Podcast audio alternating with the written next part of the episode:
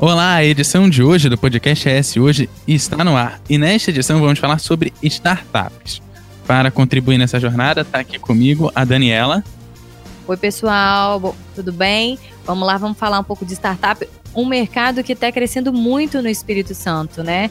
E para participar da conversa conosco estão Pedro Trindade, líder da comunidade é, inovativa, Newton Sagrilo, fundador e CEO da Gama, e o Marcelo Aragão, que ele se diz um apaixonado pela inovação e tecnologia. Daqui a pouco eles vão falar um pouquinho sobre o que eles fazem. Vamos lá. É esse hoje, a notícia do jeito que você quiser.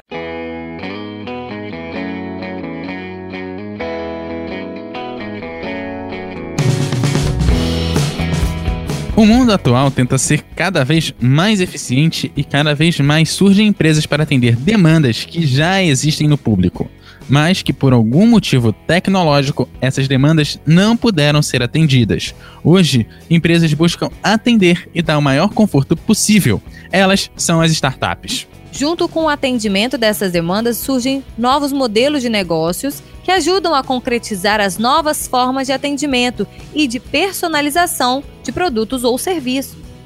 As startups têm como objetivo desenvolver ou aprimorar esses modelos e conseguir aplicá-los em larga escala, de forma rápida e efetiva, pois busca-se um crescimento acelerado de suas métricas. Porém, muitas delas representam um investimento de alto custo e alto risco, pois qualquer falha no desenvolvimento do modelo de negócios pode atrasar o lucro ou até perder a oportunidade de crescer e gerar lucro. Tão vastas quanto as suas oportunidades de negócio são as formas de investir nesse modelo de empresa. Para entender melhor esse modelo de empresa e como elas estão inseridas na rotina do Capixaba, vamos entender o trabalho de quem está inserido nelas. Meu nome é Pedro Trindade, né? eu sou formado em economia, né? É, com especialização em gestão ambiental, mas eu acho que o mais importante agora é, é dizer que eu sou, é, estou atualmente atuando como líder de comunidade no Inovativo aqui no Espírito Santo. Né? Para quem não conhece, o Inovativo é um programa de aceleração de startups com atuação nacional e ele é o maior programa da América Latina de aceleração de startups. Então, eu sou líder de comunidade aqui no Espírito Santo desse programa e, além disso, atuo nesse momento como líder do Laboratório de Inovação e Gestão do Governo do Estado, tentando incorporar esse modelo mais próximo né, do desenvolvimento de startups aos serviços públicos, o que é um desafio bastante grande. Né? Legal. Newton, fala um pouquinho do seu trabalho na Gama. Legal. Então, a Gama é uma edtech capixaba. Edtech é um termo que a gente usa aí para denominar startups do setor de educação. Né? E a gente atua resolvendo um problema que existe aí há mais de séculos na educação, que é a falta da personalização. A gente desenvolveu uma metodologia que, através do uso de ciência de dados, de neurociência aplicada ao ensino ali, à sala de aula, a gente consegue fazer com que, ao invés do aluno se adapte à escola, a escola consiga se adaptar né, ao aluno ali, a cada indivíduo, porque a gente sabe ali que cada aluno possui suas é, particularidades, né, suas fraquezas e também suas forças. Então, é isso que a gente faz. Legal, agora vamos falar sobre aquele que se apresenta como apaixonado pelo ecossistema de inovação. Aí, Marcelo. Olá, tudo bem, gente? Meu nome é Marcelo Aragão. Eu venho de empresas grandes como Hipermax Natura. Já fundei três startups. É, atualmente estou na minha fintech, que é um termo que a gente usa, é semelhante a edutech, mas fintech é voltado para o mercado financeiro. Tá certo. E a gente sabe que a inovação e o crescimento rápido são dois dos itens da receita das startups. Mas como transformar esses dois itens em uma solução para o consumidor? As startups elas, elas, resolvem uma dor, né, resolvem um problema. Quando elas não faz, né, não fazem, é, a startup morre, tá? Então, tirando o problema de sociedade, o problema entre sócios, a maior causa de morte de startup é porque elas não resolviam alguma dor. Então, acho que a palavra-chave aqui é resolver uma dor, né, uma dor significativa. Eu acho que existe uma máxima aí no, no, empreendedorismo também, que é até clichê, né? Que fala que se o produto realmente for muito bom, ele se vende sozinho, né? Eu acho que isso é bastante do que vocês estão falando aí de resolver problema. É, essa frase ela é bem clichê, mas na verdade é exatamente isso.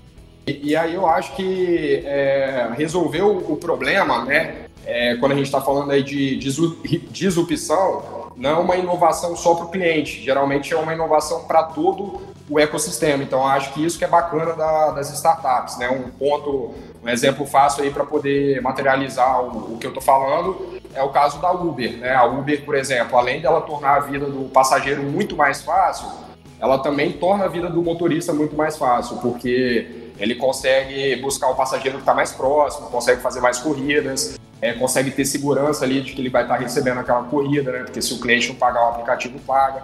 Então, acho que o, o, o que transforma a, a startup ali numa, numa inovação, num crescimento rápido, é ela tá atuando, na verdade, em todo o ecossistema no, no mercado que ela está inserida. É, mas aí uma questão, uma questão da Uber é que há, há bastante tempo ela tem tentado atrair investimentos mas ela ainda não conseguiu dar, dar um retorno formal desses investimentos é, para seus investidores. Quanto tempo uma startup tem para começar a dar um retorno financeiro para esses investidores? Cara, essa é uma pergunta que é super delicada e complexa. Está tendo um debate no mundo inteiro exatamente sobre isso. Você tem vários viés, tá? Você tem viés que, no final, a empresa precisa dar lucro, tá? É isso todo mundo, acho que todo mundo concorda, né? Mas a questão é quanto tempo. E no caso da Uber, ela já fez um. Alguém me corrija se eu estiver errado, ela já fez um IPO. Né? Então ela tem uma pressão maior pelo lucro. Se tratando de uma startup convencional, né, que não que está ainda no início, é, a questão do lucro é super importante e até uma forma de validação do modelo de negócio. Mas tudo depende de, de qual é o mercado. Tá? E existem inúmeros exemplos que mostram que tem startups que não dão lucro num primeiro momento para depois dar lucro no segundo momento. Então a questão é como você está alinhado com seus investidores. Tá? Então, se a gente pegar aqui o melhor caso aqui no Brasil é o Nubank, tá? Porque quando a gente olha no mercado onde a inovação, ela é uma inovação, ela é algo novo, não é uma inovação incremental, mas é uma, uma inovação nova, ela mexe com a cultura das pessoas, tá? O YouTube, por exemplo, deu prejuízo por 5, 6 anos, tá? Então, normalmente, tudo que mexe com a cultura das pessoas, ou tudo que é um mercado super protegido, como monopólio ou oligopólio, tudo que é super protegido, você realmente vai ter que gastar muito dinheiro, você realmente vai ter que, para entrar nesse mercado, você vai ter que torrar muito dinheiro. Mas é, é uma questão de, de alinhamento entre seu investidor né, o fundo ou o angel ou o que for, é, de, do seu momento atual, né? É, explica pra gente, o Marcelo, o que, que seria essa IPO para o nosso público que não está tão ligado assim nesse mercado de startups? IPO é quando você oferta as ações da sua empresa, num, vamos dizer assim, para todo mundo, né? Porque quando você é uma empresa, quando você é uma startup, uma, uma empresa tradicional, as suas ações são fechadas, né? E todo mundo pode comprá-las, né? Então, quando você faz um IPO, suas ações passam a ser negociadas, né? E regulamentadas por um, né? Pelo órgão. Então, aqui no Brasil, é, você tem a bolsa de valores, lá nos Estados Unidos você tem é, a Nasdaq, se não me engano, né? Então, elas são, ela é regulamentada e as suas ofertas são públicas. Qualquer pessoa pode comprar. Meninos, me diz uma coisa, é, como, como foi dado o exemplo, o YouTube, né? Ele foi dar lucro a partir do quinto ano já atuando. Quando que é o momento de é, replanejar o, o caminho, de reavaliar a rota do projeto? Que a ideia é um pouco essa, assim, a gente para o desenvolvimento dessa questão do lucro, né, e, e depende muito, é o que o Marcelo falou mesmo, depende muito do modelo de negócios da, da empresa, qual é o mercado que ela está que ela está entrando, se é um mercado que tem muitas barreiras ou poucas barreiras, tudo isso vai depender do modelo de negócio da, da empresa. Tem algum, algumas empresas de tecnologia que a gente tem uma certa dificuldade de entender como a empresa lucra até hoje. Por exemplo, como que o WhatsApp lucra? O WhatsApp ele é um serviço gratuito, todo mundo utiliza, aparentemente ninguém paga nada, ele funciona bem, então é um modelo de negócio que, que precisa ser adequado para cada expectativa, para cada mercado, para cada tipo de usuário varia bastante, mas eu acho que uma, uma questão importante que o Marcelo também tocou é a questão da validação do produto. Então, se o seu produto não estiver validado, não estiver bem aceito, independente do mercado que você for atuar, vai ser bastante difícil você ter uma lucratividade alta. Então, acho que é um, é um pouco por aí. A startup, a inovação, ela é feita mais de erro do que de acerto, tá? E essa é a grande vantagem da startup, ela erra muito rápido. A startup está sempre se testando, todo dia se ela está no rumo certo, porque no final do dia, uma startup é um modelo de negócio em busca de validação replicável e escalável. Então você está sempre, todo dia, se perguntando se você está indo no caminho certo. E é mais a questão é, se você tem compradores. Então, para você saber se você está indo no caminho certo ou não, você tem que saber se tem pessoas interessadas no seu modelo e você tem que ir para a rua, você tem que validar, que a gente fala. Tá? É um período que vai demorar de 6 a 12 meses, porque inicialmente você faz pesquisas, né? fica mais na área qualitativa. Né? Ah, eu tenho uma ideia, então ah, vou conversar com 10, 15 pessoas. Ah, então realmente resolve uma dor. Agora eu preciso saber se resolve uma dor de mais, de mais pessoas. Então aí você vai construir seu aplicativo, aí você vai começar a aprender que não era aquela dor, é outra dor. Então, para você saber se você está indo no caminho certo ou não, demora demora, vai demorar de 6 a 12 meses, porque por mais que você esteja errado nos primeiros três meses, você conversando com as pessoas, você vai aprendendo novos caminhos. Então você vai, você vai sempre tentando novos caminhos, ou pelo menos aí na minha visão 12 meses, porque é o dinheiro suficiente que você levanta entre 12 e 18 meses, você levanta dinheiro para rodar nessa fase inicial, que aí você vai tentar buscar esse modelo de negócio. E para vocês verem é, quão isso é importante, mais de 80% das startups lá dos Estados Unidos mudaram o modelo de negócio. Então, o que eu quero dizer com isso? As startups que já receberam tipo mais de 10, 15 milhões, elas achavam que ia ganhar dinheiro vendendo é, sorvete e no final descobriram que, que elas vão ganhar dinheiro vendendo casquinha de sorvete. Então a startup ela sempre está tentando buscar qual é o modelo de negócio dela. Então ela sempre está acertando errando e se ajustando para que ela consiga realmente saber que ela está no caminho certo. Como é que você percebe que, a, que essa sua ideia ela vai conseguir ter uma renda depois? Como é que você garante que ela vai ter um lucro? Em que momento que você percebe essa validação do lucro daquela ideia? Startup, ela, elas são fases, tá? Então você tem que pensar da seguinte forma: nos 18 primeiros meses ou nos 12 primeiros meses, você quer testar a sua ideia. E você, obviamente, você está preocupado em vender, mas você está preocupado em se tem pessoas querendo usar a sua, o seu aplicativo e se ele resolve uma dor. O valor e o preço você vai validar depois. Então a questão do lucro, se como você vai setar o seu lucro ou não, ela vai vir junto com a fase de teste. No momento que você está na rua, está perguntando para as pessoas, as pessoas estão tá, usando, você vai perguntar se o preço está agradável, você vai fazer um teste AB, vai dar oportunidade para o cara comprar um, a um preço A, um outro cara comprar um preço B. Você vai no seu concorrente, você vai ver quanto que ele vende. Então a questão do lucro, é, você traz ele junto com a validação do seu problema, né? Junto com o que você está resolvendo. Porque se você não sabe nem que você. Se, se sua startup ela nasce com uma hipótese, né, que é o que acontece, e você precisa validar essa hipótese, você também não sabe. Você tem uma ideia de preço, mas você também no final do dia você não sabe. Então você precisa ir para a rua, não só validar a sua ideia, mas saber se as pessoas estão dispostas a pagar por essa ideia. Então a questão do lucro, ela vem junto com essa validação da ideia. Você faz. Normalmente você faz isso ao mesmo tempo. Se alguns programas atrás, a gente, a gente aqui do, do S hoje conversava sobre empresas familiares. Nesse programa a gente via que sempre vinha partir ou de alguma dificuldade, seja de arranjar trabalho, ou seja, alguma questão da própria família, eles resolviam abrir uma empresa. Essa empresa ela pode vir a ser uma startup. E aí a minha questão é, como testar essa ideia, às vezes sem contar com grandes recursos, ou talvez, sei lá, contar só com fundo de garantia de um dos membros daquela família que foi demitido. Como é que você testa uma ideia e tenta levá-la para frente, transformando ela numa startup é, sem contar com os milhões que a gente escuta falar do Uber, dos milhões que é, são investidos sempre que uma grande startup é vendida. Como que você inaugura uma startup com pouquíssimos recursos? Bom, o que, que acontece? Eu acredito que o que o Pedro estava falando ali é um conceito que é, é, bem comum dentro das startups, é o conceito de MVP. É, tem um livro, Lean Startup, que ele é até bem, é uma bíblia ali no, no Vale do Silício, que ele trabalha bastante esse conceito. MVP é você ter um mínimo produto viável é, da sua ideia, né? E o que muita gente erra em relação ao MVP é achar que esse mínimo produto viável é você fazer aquele produtão ali, né, que a gente falou ali no começo, que é aquele produto que resolve 100% do problema do cliente e acabar investir, investindo tempo demais naquele produto. É, e aí a empresa ela sempre tem dois riscos, né? O primeiro risco é ela investir tempo demais no produto e acabar o dinheiro antes dela conseguir terminar esse produto.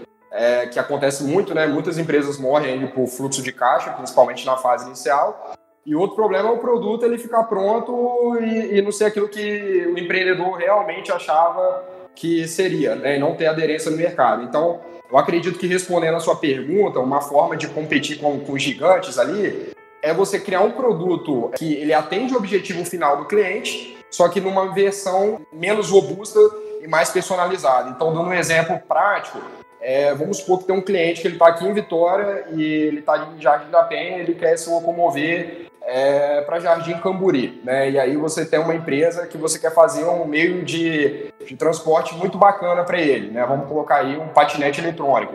No começo, talvez você não consiga fazer o patinete eletrônico, né? Então, a, a, a melhor forma é fazer um patinete normal, cobrar mais barato, porque é, você vai conseguir atingir o objetivo do, do, cliente, que é pegar ele de Jardim da Penha e levar até Jardim Camburi, né? Não com a tua ideia inicial, mas você vai conseguir percorrer o caminho e você já vai entender onde que tem buraco, quais são as rotas. Então, quando você for investir em automatizar o seu patinete, você já vai ter uma noção que você tem que colocar um amortecedor, que você tem que colocar outras coisas que talvez você não teria com uma versão menor do teu produto. Então, é, eu acho que a ideia a ideia principal é essa, é começar pelo simples, né, de uma forma menos robusta, e aí obviamente que no começo não tem condições de você bater com uma gigante ali só no produto, então você tem que ganhar na personalização, você tem que ganhar no atendimento, você tem que ganhar onde essas gigantes não conseguem ganhar por conta da robustez do negócio. Né? E aí sim você vai melhorando e evoluindo o teu produto. Eu concordo com tudo, é exatamente esse é o conceito do MVP. Muitas pessoas, como não têm conhecimento, acabam querendo fazer um super produto, porque o desenvolvimento de tecnologia era dessa forma. Né? Você se trancava, não via o que o usuário queria, depois lançava, depois de um, dois anos, e, e não era o que o usuário queria. Mas a questão, reforçando a questão do MVP, é, o que eu costumo falar é que é igual vender o bolo, né? As pessoas querem, vão abrir uma loja, vai vender o bolo, e vamos imaginar que a pessoa vai vender um bolo de casamento. Então, ao invés dela fazer um bolo de casamento, ela começa pela versão mais simples de um bolo de casamento, um cupcake. Assim ela vai aprender a vender e saber os sabores, gastando o menor possível. Então, startup tá caminha lado a lado com testar, né? O tempo inteiro. Testar e tentar. Testar, tentar e falhar. Existem algumas formas muito fáceis de testar. Você pode fazer um blog, por exemplo, e vender um produto uhum. lá. Se você não gasta nada com isso. Tá? Você pode subir uma página e você compra essa página por 8 dólares, onde você oferta produto, você tira foto, e depois com as pessoas comprando, você pode ir é, vendo o volume que as pessoas estão comprando a quantidade e aumentando seu estoque. Então, existem outras maneiras, na verdade existem muitas maneiras de você validar a sua ideia sem gastar milhões. Você pode pegar a sua ideia, colocar no crowdfunding e ver a quantidade de pessoas que vão querer te ajudar. Isso também é uma forma de validação. Enfim, é, existem muitas formas baratas de você validar a sua ideia sem ter que gastar muito. Podem pontuar para mim é, startups que deram muito certo no Brasil e no Espírito Santo, de preferência que a gente fale um pouco do Espírito Santo. Ah, Wine, PicPay. É, tem a Chip também, a Chip e a Zai. A, a, a Chip e a Zai também são referências aqui. São startups bem bacanas. Tem a PAG também, do, do setor PAG, financeiro. É verdade. A PAG. Eu tava tentando lembrar ela. Tem, tem a Mutual também, se eu não me engano. A Mutual é uma startup que é até bacana, que ela, ela faz... Ela consegue conectar uma pessoa que quer emprestar dinheiro com alguém que precisa de dinheiro emprestado com tarifas bem menores que o banco, né? Então, e é uma startup capixaba. Não, é carioca. É, é, é do Leonardo Rebite. É, é do Leonardo Rebite. Eu conheço muito bem, é Mutual Club. ES Hoje. A notícia do jeito que você quiser.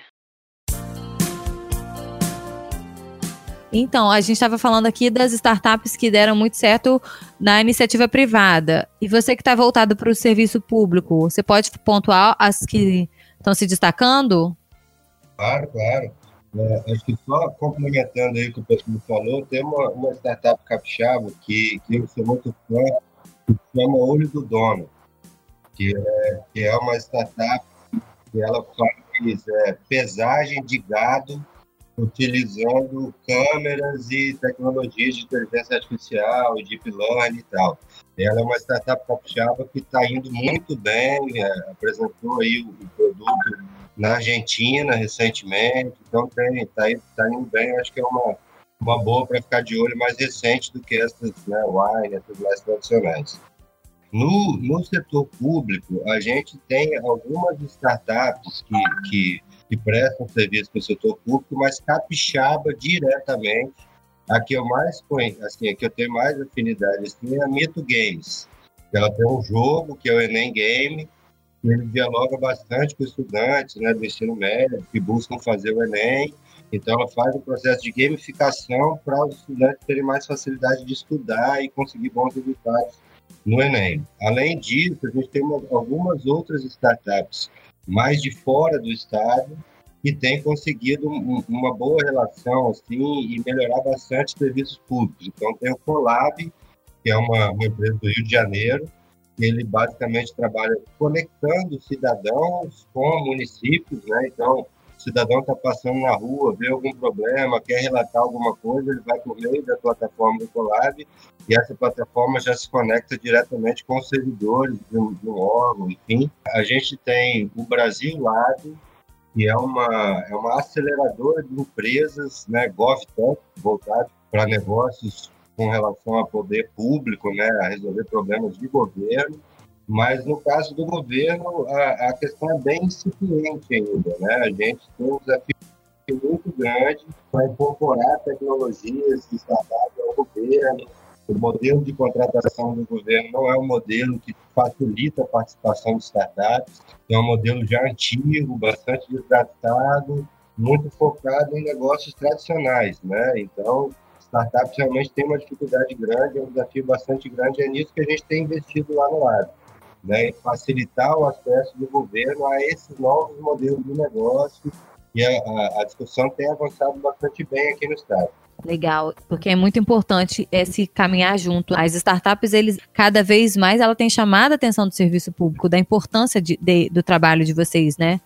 Sim, sim, a gente, para nós é muito claro, assim, para nós aqui do laboratório, no governo do estado, a gente vê é, isso com muita, muita clareza. Assim, né? A gente precisa acelerar a inovação dentro do poder público. Né? É, lá a gente tem uma máquina que a gente diz que a gente vive no século XXI, né? e quando entra para trabalhar, trabalha no século XX e, eventualmente, até no século XIX.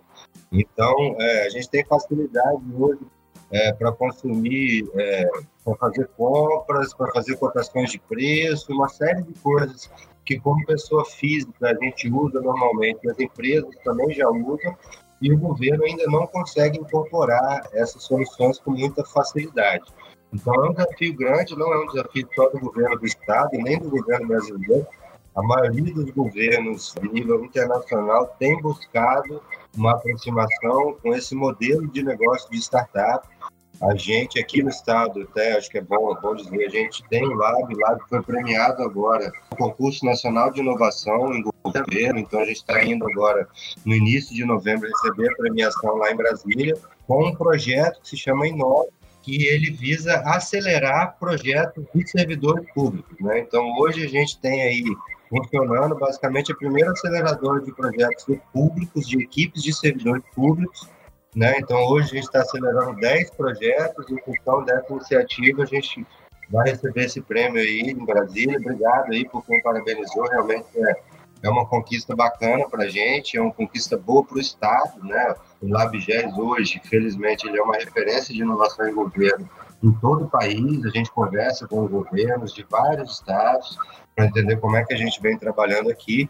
E a gente sabe que a conexão com o ecossistema é muito importante. Não dá para fazer inovação em governo conversando só com o governo. Precisa interagir com o mercado tradicional, com startups, com academia, com fundadores de empresas, porque é, esse pessoal tem muito potencial para nos ajudar a resolver problemas. A gente está conversando de governo, está falando de atender demandas, falou de deslocamento, de levar uma pessoa de um lugar para o outro. Como que o local, que é onde a startup ela está inserida, acaba ajudando ou atrapalhando o crescimento dessa startup? E como, de repente, pensar esse plano de negócios com o local onde essa startup ela é fundada, pelo local primeiro onde ela está inserida? Quando a gente fala de mercado consumidor, está tá bem mais fácil conta dos negócios online. Né? Então, é, se a gente for olhar isoladamente mercado consumidor e você estiver prestando um serviço online, você tiver uma solução pode ser entregue pelo, pelos correios. Hoje é um, é um desafio que é muito menor, porém, né, eu acho que tem três coisas que são importantes analisar quanto local. Uma é o mercado consumidor, né, como eu falei. Então, se seu negócio é um negócio que ele não é online e ele precisa é, e você trabalha em um nicho bem específico, né, é, o local ele pode afetar muito né, o teu faturamento.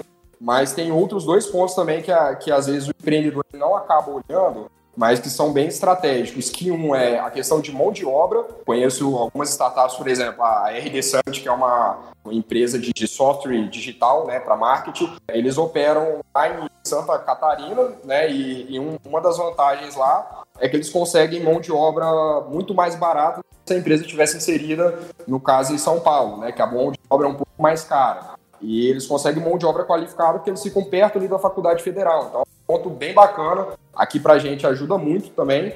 E eu acho que um outro pilar que é importante olhar também é a questão de conexões. Então, se seu modelo de negócio é um modelo de negócio que depende sempre de estar fazendo uma captação, de, é, depende sempre de parcerias estratégicas com parceiros, fornecedores, novos investidores, é bacana que você olhe para um lugar onde isso é mais fomentado. Né? Então, são Paulo, por exemplo, é um lugar que tem muitas startups aqui no Brasil, simplesmente por conta da facilidade de fazer novas captações, de encontrar novos investidores, que aqui em Vitória, por exemplo, é um desafio muito maior. Então, eu acho que a gente tem que olhar sempre esses três pilares aí, mercado consumidor, mão de obra, né, e conexões, e entender aonde que está o teu negócio, o que, que você precisa mais para poder estar é, tá escolhendo um local ali, né, obviamente, claro, se o empreendedor tivesse oportunidade, ser um privilegiado que pode falar, não, quero empreender em tal lugar. Também é uma coisa que é bem difícil de acontecer na prática.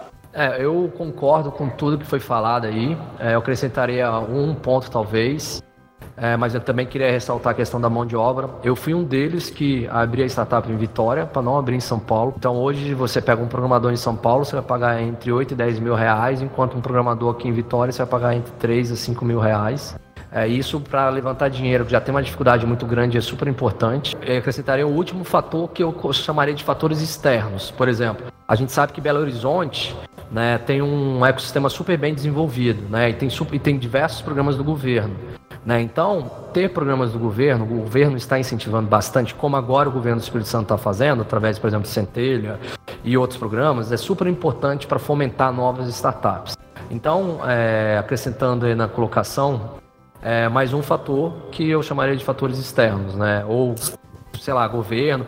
Porque não falaria mais governo, porque às vezes você tem um, um aqui em Vitória, você está vendo algum movimento de algumas grandes empresas montando labs. Então, também conta muito, né? Se você está aqui em Vitória, você está vendo agora a, um programa que está reunindo todas as indústrias em busca de soluções. Então, também é super importante que o ecossistema pro lado, pro esse, por esse lado, né, pro lado de, das grandes empresas, esteja em desenvolvimento. Afinal, isso facilita muito. O, o Newton falou muito bem. Acho que, para mim, um, um diferencial importante é a, a existência de um ecossistema, é, ainda que não seja maduro, mas que ele exista e esteja em desenvolvimento, porque nessa área de inovação, isso é uma característica muito importante. Assim, né? É, as organizações, as empresas, elas costumam se complementar, se ajudar, então, você está inserido em um ecossistema muito bacana, onde tem incubadoras de empresas, onde tem algum tipo de incentivo do governo, onde as grandes empresas estejam se abrindo para isso. Acho que isso faz, faz realmente bastante diferença para o desenvolvimento do negócio. A gente já vai chegando à nossa parte final aqui. Eu vou pedir para vocês é, dizerem onde vocês podem encontrar, onde as startups de vocês estão inseridas. Vou começar com Pedro. Estou atuando no Laboratório de Inovação e Gestão do Governo do Estado, né, buscando aí trazer mais inovação para o governo. Então é LabGES, que chama. Vocês podem encontrar nas redes sociais, podem encontrar no, no próprio site do governo, labges.es.gov.br, né? Então esse é um caminho. E na no Inovativa eu atuo aqui como líder de comunidade, buscando fortalecer o ecossistema capixaba de inovação. Então, eu estou sempre aí, quando possível, né, presente nos eventos, contribuindo, ajudando a fazer conexões. E aí vocês podem me encontrar também pessoalmente no LinkedIn, Pedro Henrique Trindade de Souza. E assim, será um prazer aí colaborar com todo mundo. E aproveito a oportunidade para parabenizar o Newton e o, e o Marcelo aí pelos empreendimentos deles, que eu acho que Opa, obrigado. tem, tem bastante chance de dar certo, inclusive, pelo pouco que eu percebi, se conectam com demandas do setor público também. Né? Então, caso vocês queiram trocar uma ideia, entender melhor como a gente pode evoluir nisso, estou à disposição, vai ser um prazer aí poder ajudar vocês e outros que queiram, queiram interagir melhor com o governo. Ok, muito obrigado também. Newton, sua vez. Opa, primeiro agradecer a, a, ao Pedro aí pela, pela oportunidade. A gente tem mais dificuldade em, em avançar, né? Então, tem pessoas como o Pedro ali que estão olhando para isso. É extremamente importante, né? E faz toda a diferença.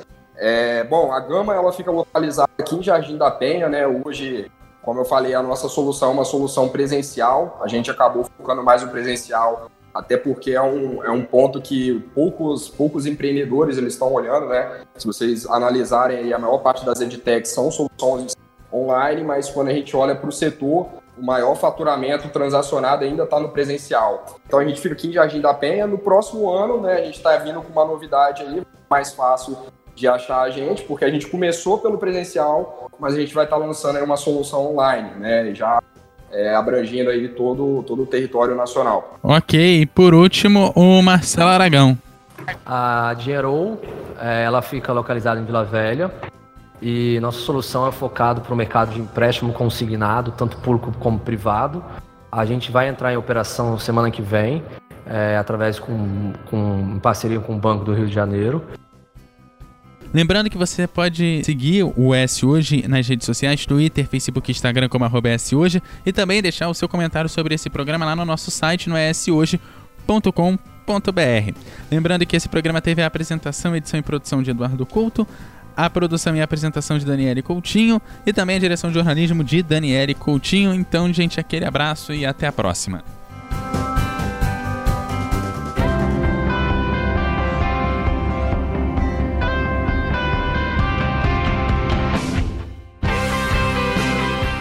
Você encontra o S Hoje nas redes sociais, arroba S Hoje no Twitter, Facebook e Instagram, no canal do YouTube e em shoje.com.br.